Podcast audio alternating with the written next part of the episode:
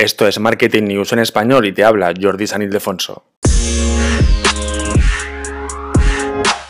Ya podemos grabar las conversaciones de Twitter Spaces, las salas de audio muy parecidas a Clubhouse de Twitter.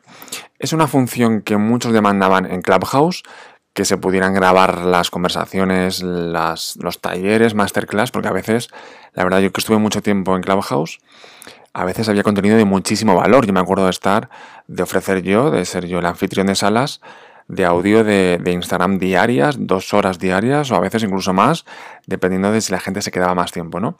Y había, mucho contenido de valor. Eh, y el problema, y lo bueno a la vez, es que no se quedaba guardado, no se queda guardado en Clubhouse de momento.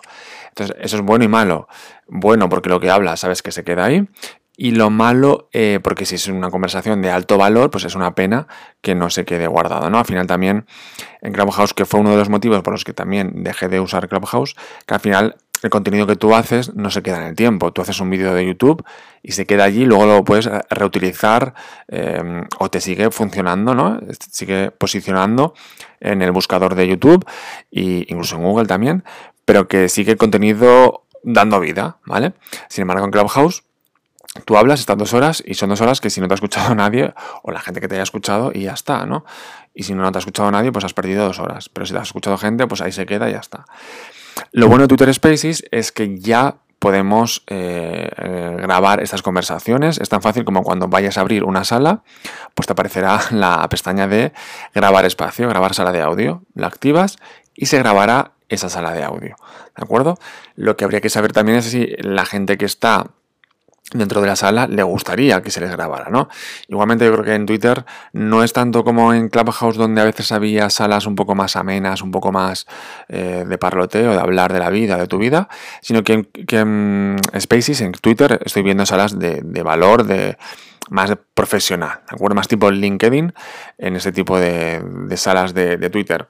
Lo bueno es que luego estos audios, el anfitrión de la sala o los anfitriones lo que pueden hacer es descargar el audio de este espacio para luego subirlo a un podcast, imagínate, o para usarlo para clips de audio para promover los próximos programas, ¿no? Es decir, pues las mejores frases, las mejores charlas, las puedes volver a subir en forma de tweet para que digan, y este jueves mucho más, ¿no? Y vemos, escuchamos un poco el anticipo de, de salas anteriores, ¿de acuerdo? Y lo bueno de esto es que además eh, podremos escuchar, si tú dejas guardada la conversación, podrás compartir salas anteriores. A veces no sé si os pasa que estáis por Twitter y veis, eh, esta sala se ha acabado y no puedes escucharla. Pues ahora, si el anfitrión eh, ha activado lo de grabar sala, sí que podrías escuchar la sala aunque se haya acabado, ¿vale? ¿De acuerdo? Si la ha grabado, tanto el anfitrión puede descargar el audio como tú podrías escuchar esas salas si se comparten eh, en Twitter. Em, al final Twitter Spaces nació como competencia de Clubhouse. Clubhouse ha perdido muchísimo, aunque ha ampliado a los Android, la verdad es que ha perdido muchísimo en, en eficacia. Yo estuve enganchadísimo a Clubhouse eh, a principios de año, de enero a marzo más o menos, pero enganchadísimo me refiero que era la aplicación que más usaba, ¿no? Porque al final eran audios y te quedabas tanto a escuchar como a participar, ¿no? Eh, mi vida ha cambiado, ¿no?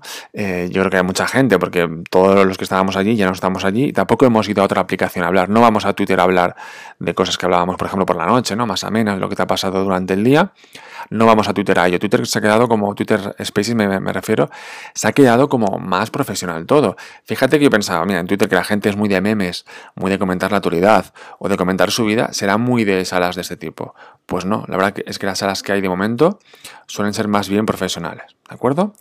Y ya sabes que Twitter está a tope con nuevas funciones y lo bueno de estas salas de audio es que la gente pues, se queda más tiempo en la aplicación, ¿de acuerdo? Con lo cual el tiempo medio de estar en la aplicación de Twitter va a ser mucho mayor y al final también si tú puedes cobrar por estas salas, que muy pronto podremos cobrar por estas salas, Em, pues al final también es un retorno de la inversión, ¿no? Yo ofrezco un taller, una charla, una sala sobre tips de Instagram, imagínate, ¿no? O esta que hago aquí.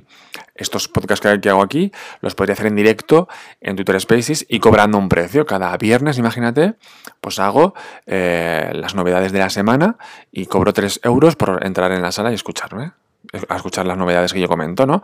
Pues sería otra forma de rentabilizar mis conocimientos, ¿no? Y como eso, mil negocios que tenéis o mil ideas que tenemos, ¿de acuerdo?